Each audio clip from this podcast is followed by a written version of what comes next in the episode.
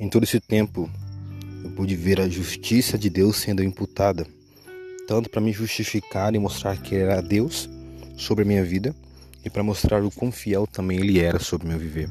Eu pude ver o lugar que antes era tristeza, lugar de abatimento, lugar que de fato eu sofria, se tornar um covil de lobos e Deus deixar absolutamente vazio, porque tirou toda a tristeza que antes eu via e nenhum mal mais, nenhum mal mais pôde progredir ou continuar ou prevalecer. E o Senhor em tudo foi me mostrando que a fidelidade dele era absoluta e unânime sobre a minha vida. Em tudo isso eu pude ver a justiça de Deus sendo imputada com amor e verdade sobre a minha vida. Andar com Deus é entender que não é aquilo que eu quero nem aquilo que eu desejo, mas sim conforme a vontade dele e o querer dele sobre a minha vida.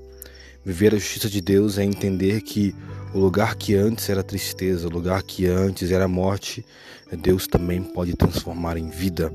Deus também pode transformar em alegria e mostrar sobre a minha vida, sobre a sua vida, que independente do lugar em que você esteja, independente do tempo em que você passou, Ele pode fazer justiça no tempo certo e no tempo correto sobre as nossas vidas.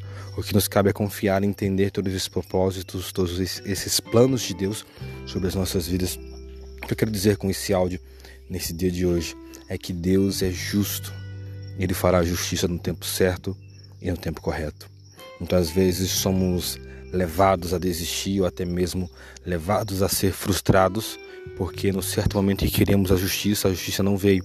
No certo momento em que acharíamos que não haveria saída e a saída muitas vezes não aconteceu. E isso tudo vai nos mostrar e nos provar que Deus fará sim tudo conforme Ele disse, da maneira em que Ele pensou, no tempo em que Ele imaginava.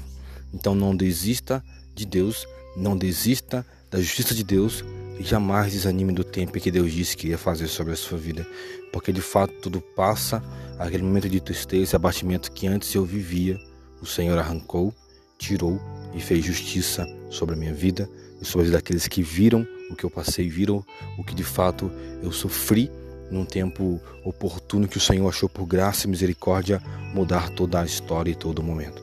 Então, viver os propósitos de Deus, viver os planos de Deus é algo poderoso somente para aquele que tem a paciência de esperar com que Deus faça justiça sobre as nossas vidas e sobre o nosso viver.